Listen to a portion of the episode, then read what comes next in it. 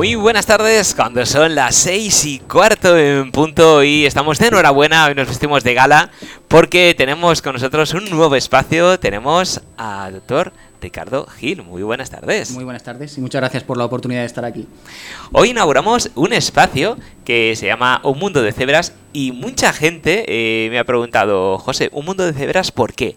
Y bueno, pues cuando venga el protagonista del mismo, que nos lo explique. Así que el micro es tuyo, cuéntanos por qué un mundo de cebras. Bueno, un mundo de cebras es porque este espacio va a estar dedicado pues, a hablar sobre todo de enfermedades raras, ¿vale? Y alguno puede decir que tiene que ver las cebras con las enfermedades raras. Pues en medicina hay un dicho, algo que se nos dice a los estudiantes de medicina prácticamente desde que entras en la carrera, y es que cuando oigas eh, trotar, piensa en caballos. Es decir, cuando hoy pienses o veas un síntoma, eh, piensa en la enfermedad más frecuente y en la más común. Esto es así y es cierto que para la gran mayoría de los pacientes eh, va a ser un acierto pero sí que es cierto también que en ocasiones están también las cebras, es decir, los pacientes con enfermedades raras, que cuando oyes trotar, pues no hay detrás un caballo, sino una cebra. Entonces, este animal muchas veces se ha utilizado como referencia a los pacientes con enfermedades, con enfermedades raras, ¿eh? y de, ahí este nombre, ¿no? Un, mundo de cebras que el, espacio lo que pretende es dar justamente visibilidad a este tipo de pacientes y a este tipo de enfermedades. Estupendo. Hoy como es como el primer día de cole, eh, por así decirlo, vamos a, poner unas bases, a explicar ciertas cosas y lo primero sería interesante eh, explicar o recordar para aquellas personas que ya tengan alguna noción qué es exactamente una enfermedad rara. Bueno, una enfermedad rara realmente es una enfermedad que, por, es una definición epidemiológica, es decir, cualquier enfermedad que tenga una prevalencia, es decir, afecte a menos de una cada 2.000 personas o de cada o 5 de cada 10.000, que es, es, lo mismo, ¿de acuerdo? Lo que pasa es que ya no es solo, muchas veces no se entiende por enfermedad rara, ya no solo ese término tan numérico, sino aquellas enfermedades que a lo mejor tengan eh, problemas en cuanto al diagnóstico porque son desconocidas o problemas de manejo también por este mismo desconocimiento. digamos que la definición oficial es justamente la epidemiológica, pero también hay otros factores a tener en cuenta en este tipo de enfermedades. Fundamentalmente el desconocimiento que muchas veces hay de ellas. Claro, porque también se, se llama eh, enfermedades minoritarias precisamente por eso, porque la población que la sufre o la padece es, es muy pequeñita. Sí, vamos a ver. Eh, enfermedades minoritarias, eh, digamos que es la definición más oficial, ¿vale? Sería eh, la definición científica, por así decirlo. Enfermedades raras es una enfermedad, es una definición más coloquial, pero es cierto que las propias asociaciones de pacientes, em, empezando por FEDER, que es la gran asociación que, que agrupa todas las asociaciones de enfermedades raras, utiliza el término raro antes que minoritario. Y estabas comentando de que afectan a poca parte de la población, y eso es verdad, pero relativamente, quiero decir. Si tomamos las enfermedades raras de una en una, efectivamente afectan afectan a, muy poca gente. El problema es que hay muchísimas enfermedades raras. Entonces, si tú empiezas a sumar todos los pacientes de las distintas enfermedades raras que hay, eh, al final te das cuenta de que eh, hay un gran porcentaje de gente que puede tener una enfermedad rara. Eh, según datos de FEDER, por ejemplo, en España se calcula que 3 millones de personas, 3 millones, pueden tener una enfermedad rara. Estamos hablando de un porcentaje nada desdeñable de, de personas de la población española. Y sin embargo, siguen teniendo estos problemas de acceso a diagnóstico adecuado, tratamientos adecuados y tal, porque aunque concretamente su enfermedad es rara, en el global de todas eh, sí que es cierto que es un problema ya bastante importante a nivel sanitario, a nivel, a nivel de, España y a nivel del mundo en realidad. Claro, eh, bueno, y, cuéntanos, eh, ¿cómo te metiste tú en este maravilloso mundo de enfermedades raras de investigación? bueno, a ver, yo empecé mm, enfermedades raras un poco por azares del destino, realmente. Es, pues tú estás trabajando y un buen día te dicen, bueno, mira, resulta que es que esta de las enfermedades raras alguien las tiene que ver. Y dices, bueno, esto. Entonces tú, tú dices, coges el guante, ¿no? Que al final, realmente yo no, en ese momento yo no tenía una formación súper específica en enfermedades raras ni nada por el estilo.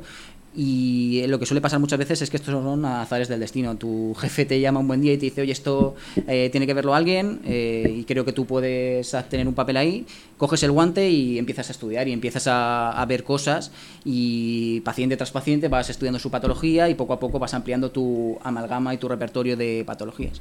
A mí muchas veces me preguntan pacientes por redes sociales o que sea, oye, ¿conoces tal enfermedad?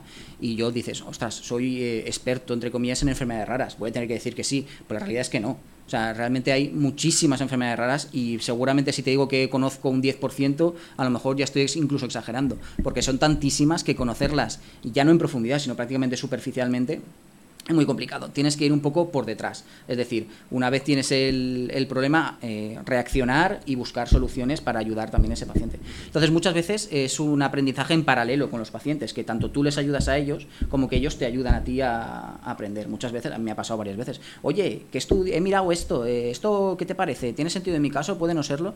Claro, los pacientes lo miran desde un punto de vista, eh, desde su propio caso y con conocimientos médicos normalmente más limitados. Tú eso luego lo tienes que traducir a tu conocimiento médico y decir, mira, em, fulanito, esto que dices creo que no va por ahí, o, oye, pues sí, vamos a seguir esta vía porque creo que pues, es interesante seguir estudiando por ahí y ver esas posibilidades. Claro, porque, eh, como bien decías, si se suman toda la gente que padece una enfermedad rara, pues a lo mejor no son tan pocas como, como, parece ser o, los números que indican. Pero incluso eh, una enfermedad rara que no está catalogada, a lo mejor los síntomas tampoco están claros, puede ser que, que yo, por ejemplo, eh, me pase algo, no sé, una, un sarpullido, un picazón, cualquier cosa, que vaya al médico y no sepa lo que es, y continúe, continúe, y de repente, pues un día de, uy, pues ya no está, y a las tres semanas vuelve a aparecer. A lo mejor tengo síntomas de, de una enfermedad rara, por así decirlo, y como nadie lo sabe ni yo lo sé, pues se queda ahí en el olvido. A lo mejor podemos tenerla sin saberlo. Sí, claro, ahí también está el problema de los pacientes sin diagnóstico, ¿no? Por un lado es cierto que, a ver, en principio la gente que tiene una enfermedad rara o una enfermedad sin diagnóstico es cierto que al final pues la sintomatología se va acumulando. Este caso que has eh, escrito pues seguramente la persona que lo padeciera dijera, bueno, pues como se va y no me da mucho la lata, pues bueno, paso, ya está. Efectivamente puede ser eso, algo de una enfermedad rara que no está diagnosticada, pues sí. Pero lo más habitual en estos pacientes es que empiezan por algo así, como has dicho tú, pero empiezan a sumarse de cosas. Y mm, el problema que a veces hay en medicina es que en vez de intentar englobarlo todo, vamos explicando las cosas de una en una. Es decir, uy, tienes un sarpullido, pues será una alergia. Y luego tienes tos, ah, pues será, pues eso, una, un asma. Y luego, y luego dices, bueno, es que a lo mejor tengo veintitantos años o treinta años, porque son gente que en principio eh, suelen debutar con su enfermedad, pues eso, gente joven. Dices, ¿y cómo puede ser que yo tenga 30 años y tenga una lista así de diagnósticos? Eso no es normal. Tiene que haber algo en principio que, o al, menos hay que hacer el intento de encontrar algo que una todo eso. Y ahí es donde normalmente ese tipo de pacientes en el que a lo mejor hay que buscar más una, una enfermedad rara, una enfermedad poco prevalente. No, no quedarse solo con una suma de signos y síntomas como si eso fueran diagnósticos cerrados, sino que todo eso englobarlo y decir, bueno, esto puede ser que sea un síndrome tal, una enfermedad cual.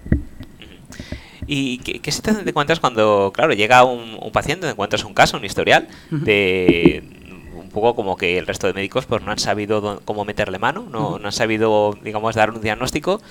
Te llega esa historia en tu mano, lo estudias, te llega el paciente, claro, el paciente te puede ver a ti como su salvador, porque a lo mejor dice, no, alguien me va a decir qué es lo que tengo, porque una de las eh, grandes, eh, digamos, eh, hándicaps y, frustraciones que tienen estos pacientes es que pasan de médico en médico, de mano en mano, con 50.000 pruebas, para decirles no sé qué te pasa. No, vamos a hacer más pruebas, pero no sé qué te pasa. Claro, eh, ¿cómo te enfrentas tú a eso?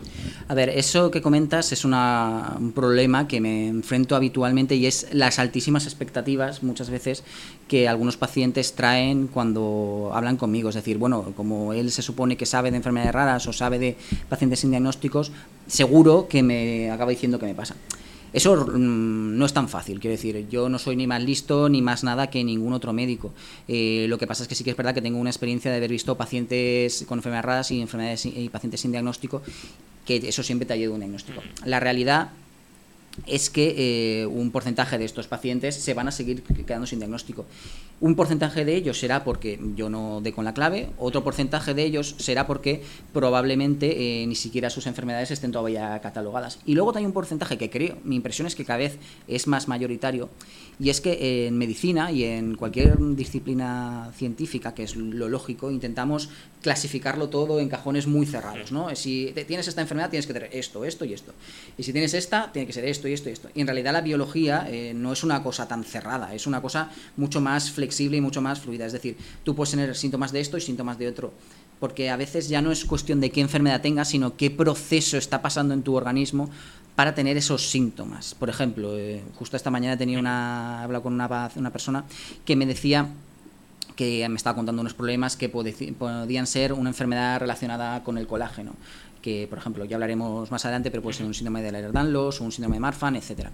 Tenía características de una cosa, características de otra, pero no acababa de cuadrar. Eso me dice, tú no tienes Marfan y tú no tienes síndrome de Ehlers-Danlos. estrictamente sí, no tiene eso, pero al final dices, bueno, tiene unas características tan parecidas en ambos que eh, asumo que los tiros van a ir por ahí. Y esto, aunque no que yo no le pueda poner un sello definitivo de tienes tal enfermedad, es muy importante. A veces estamos muy centrados en conseguir el nombre y el apellido de la enfermedad, que no digo que no sea importante y que además muchas veces los pacientes cuando llegan a ese eh, momento se quedan muchísimo más aliviados. Pero la realidad es que más que el nombre y el apellido, lo importante es saber cuál es, o sospechar cuál es el proceso de la enfermedad que hay detrás. ¿Por qué? Porque eso te va a permitir eh, establecer hipótesis diagnósticas, por supuesto, pero también establecer eh, planes de seguimiento para saber qué pruebas eh, pedir posteriormente o qué nuevas manifestaciones estar pendiente por si aparecen, incluso llegar a mm, prescribir tratamientos sin estar estrictamente encasillado en una enfermedad A, B o C. Claro, eh, eh, a, colación de lo que has dicho de los, de los tratamientos, eh, uno de, de los problemas que tiene, bueno, uno de los muchos problemas que mm. tiene una enfermedad rara es precisamente que a lo mejor sí que tienes el diagnóstico, pero no hay, no hay tratamiento o no hay investigación para esa, porque o es muy minoritaria o, porque no hay recursos, llámalo X, pero no hay un tratamiento. Vale, ya sé que tengo esto, ¿qué tratamiento hay? Y dices, ay, eso ya no sé decirte. Es, un escenario también que se ve mucho en la consulta. Eh, aproximadamente yo, así a grosso modo, te diría que los pacientes con enfermedades minoritarias, si tienen un 10% tratamiento, ya me parece estar tirando por lo alto. Es verdad que hay subgrupos que dices, por ejemplo, las enfermedades lisosomales, que son enfermedades en las que fallan los lisosomas y por lo tanto se producen acúmulo de distintas sustancias en distintas partes del organismo según sea la enfermedad.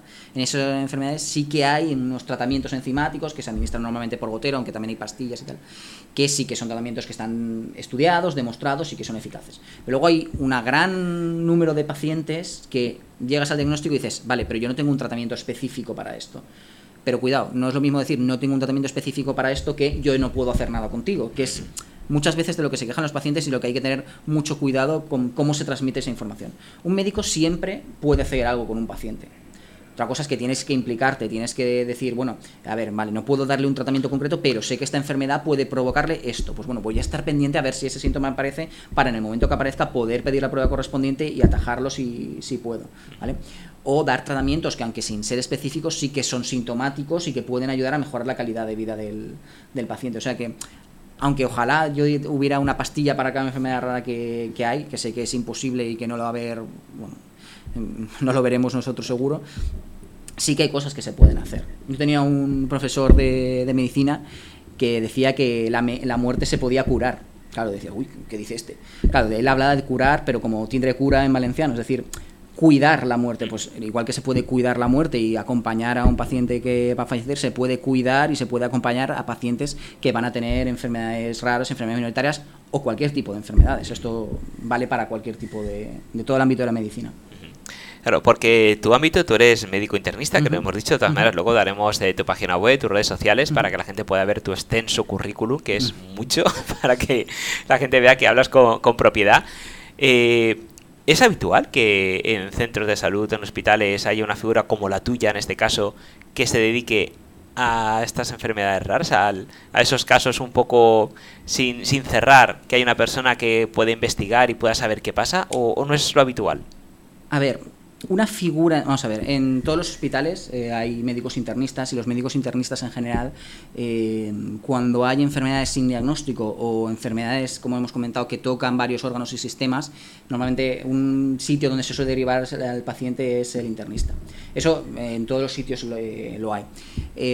sí que es cierto que si en consultas tan específicas de enfermedades minoritarias o enfermedades raras, eso ya depende también de cada centro. en, España hay muchos centros en cada comunidad hay alguno y en algunas comunidades hay varios en los que con más o menos de educación exclusiva eh, se eh, tratan este tipo de pacientes. También es verdad, y quiero decirlo, que mi, mi gran parte del, tiempo, en realidad, mi consulta es una parte del día a día, pero luego también pues yo estoy viendo eh, los pacientes ingresados en planta que tienen las patologías comunes y, todo eso, que no, es, no, no, hay que pensar tampoco en, en exclusiva en enfermedades raras, porque, como hemos dicho, son raras y el volumen es el que es.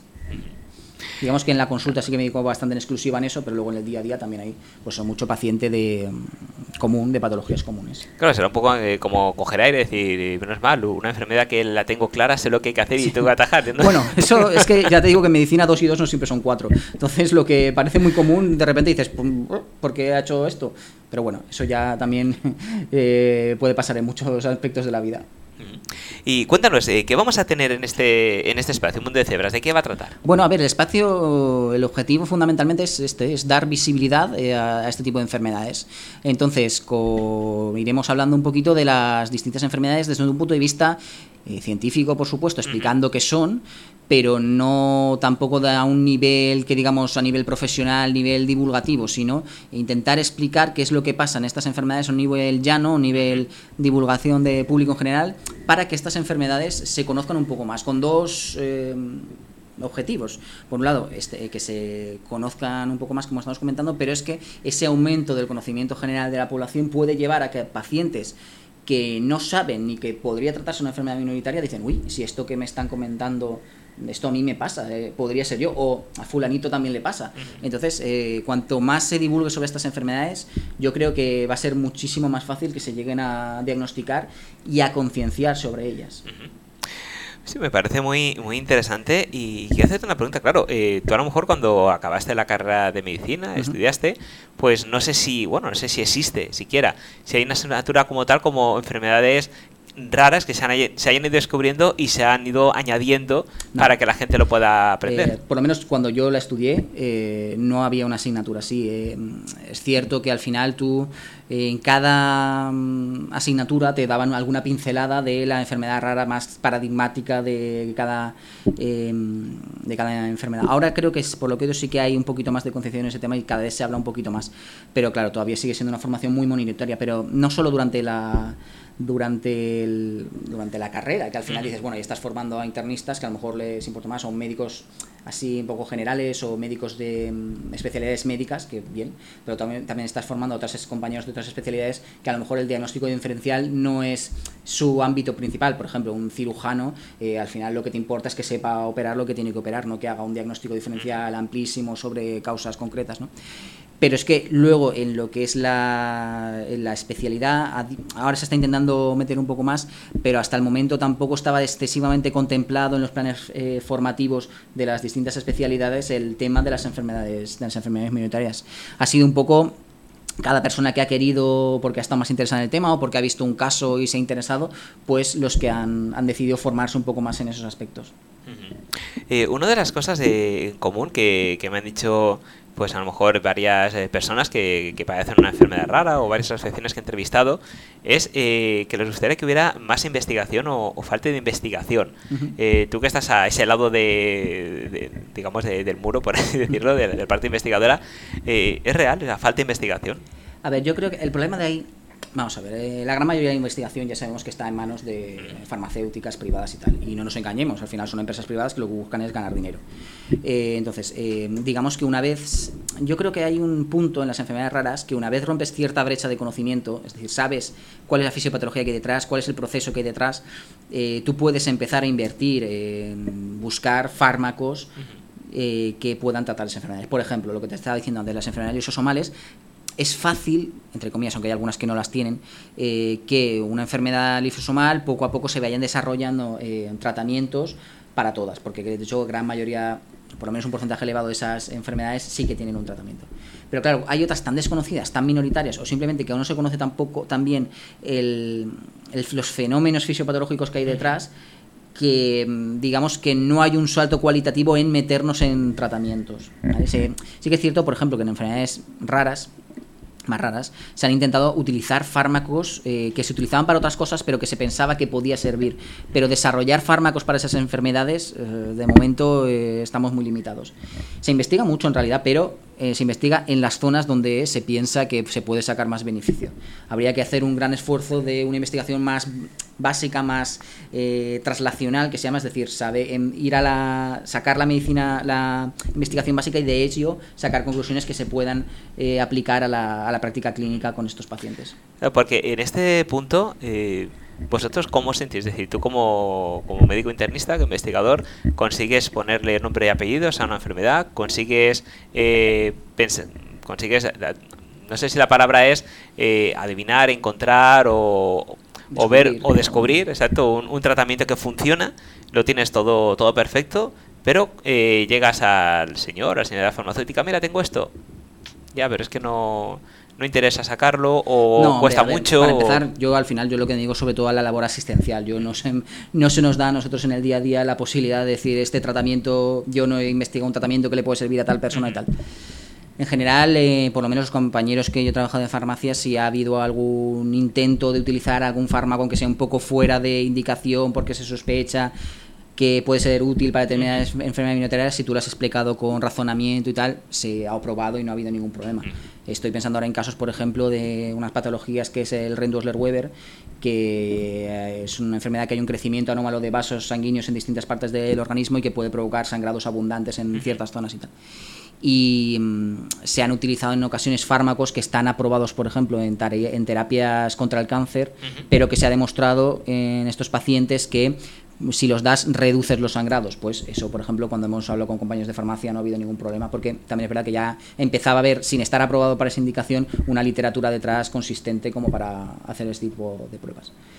Pero sí, la verdad es que mm, en enfermedades raras tienes que estar un poquito abierto a hacer cosas un poquito fuera de lo estrictamente aprobado, porque si no estás con las manos atadas. Y hay veces que no te queda más remedio que tirarte a la piscina, hablas con el paciente y dices, mira, la situación es esta, o yo te puedo ofrecer esta posibilidad, no te puedo asegurar que funcione, lo intentamos, o dice, o dice mira, yo prefiero quedarme como estoy y no empeorar. Pues también. Y una verdad que también me gustaría, más lo contaba fuera de micro, es un poco eh, quitar falsos eh, falsos mitos. Todo el mundo, pues cuando habla de este tipo de, casos, médico internista, de una enfermedad rara, eh, tenemos en mente o al Doctor House o a The Doctor, la situación de todos reunidos, la pizarra, de repente piensa y en el aire empieza a ver figuritas y enlaza una cosa con otra y automáticamente ya tiene el diagnóstico. Es decir, ¿esto no funciona así? ¿O, sí? ¿O qué debe de mentir ahí?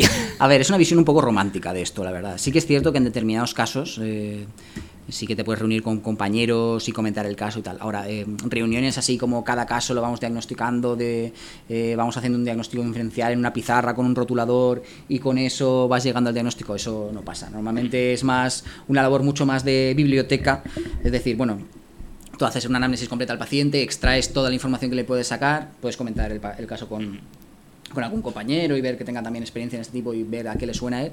Y luego, pues dices, vale, ya viendo esto y viendo a lo que se parece, por lo que comentaba antes, que al final ya no está tan importante como dar un diagnóstico cerrado es saber a qué se parece, viendo a qué se parece, decir, vale, voy a buscar por aquí, te vas a las bases de datos, a los registros bibliográficos y tal, y ves si hay casos parecidos y si a ese tipo de paciente se le ha llegado a poner algún nombre y apellidos o se ha quedado, se ha quedado así. Bueno, pues yo creo eh, que vamos a tener, bueno, creo no, estoy convencido que vamos a tener un espacio muy interesante en este mundo de cebras, que tenemos que decir que por ahora eh, serán los segundos martes de cada mes, eh, con posibilidad de ampliación más adelante, si las circunstancias lo permiten, pero por lo pronto seguro sí o sí tendremos este espacio los segundos martes de cada mes. habilitaremos también un teléfono de WhatsApp, no para hacer consultas, porque, porque hay que tener en cuenta que, claro, es por muy bueno que sea, que lo es, nuestro compañero, no es adivino. Entonces, eh, por un WhatsApp, pues tampoco puede adivinar qué le puede pasar a una persona, pero a lo mejor, pues si nos quieres mandar un comentario o alguna cosa por, mira, me gustaría que el espacio aportarais esto, o hablarais de esta cosa, o, o simplemente pues comentarnos, oye, qué bien lo hacéis, qué guapos sois, pues yo sé, lo decís Siempre se agradece. Y, no, no hay ningún problema. Lo veritaremos también para el siguiente programa. Y bueno, desde aquí darte la bienvenida Muchas gracias. Darte las gracias por, por abrir este mundo de enfermedades este mundo de cebras, para poder compartirlo al máximo de gente que, que lo quiera escuchar. Porque yo creo que es importante sobre todo también el conocimiento y la divulgación, que no sean eh, enfermedades invisibles, que mucha gente, pues eh, tenemos el caso además de compañeros nuestros que tienen el espacio de piel de mariposa que cuando empezó pues mucha gente no sabía lo que era la piel de mariposa y gracias a diversas campañas que han hecho, diversas acciones que han hecho, la gente pues ya sabe lo que es la piel de mariposa y ya pues cuando piden campañas o piden ayuda, colaboración, pues ya saben para lo que es. Entonces está muy bien que estas enfermedades raras o invisibles o llámese como se quiera llamar, pues al menos eh, eh, estén patentes, que existen, que son pocas, eh, si se, se, cuentan de manera individual, pero muchas, como has comentado, si se juntan todas y que bueno, que gracias a profesionales como tú y otros compañeros, pues poco a poco van encontrando, si no solución, porque a veces que no tienen solución, pero sí al menos eh, el camino por donde puede ir y saber al menos que tienen, que también es importante. Siempre hay cosas eh, que se pueden hacer con estos pacientes. Eso eh, no quiero que ningún paciente se quede con la idea de que no se puede hacer nada conmigo. Siempre se puede hacer algo, siempre. Pues con eso, con eso nos quedamos. Muchísimas gracias, un placer y nos vemos el segundo martes de cada mes. Aquí estaremos. Muchas gracias, hasta luego. Buenas tardes. chao.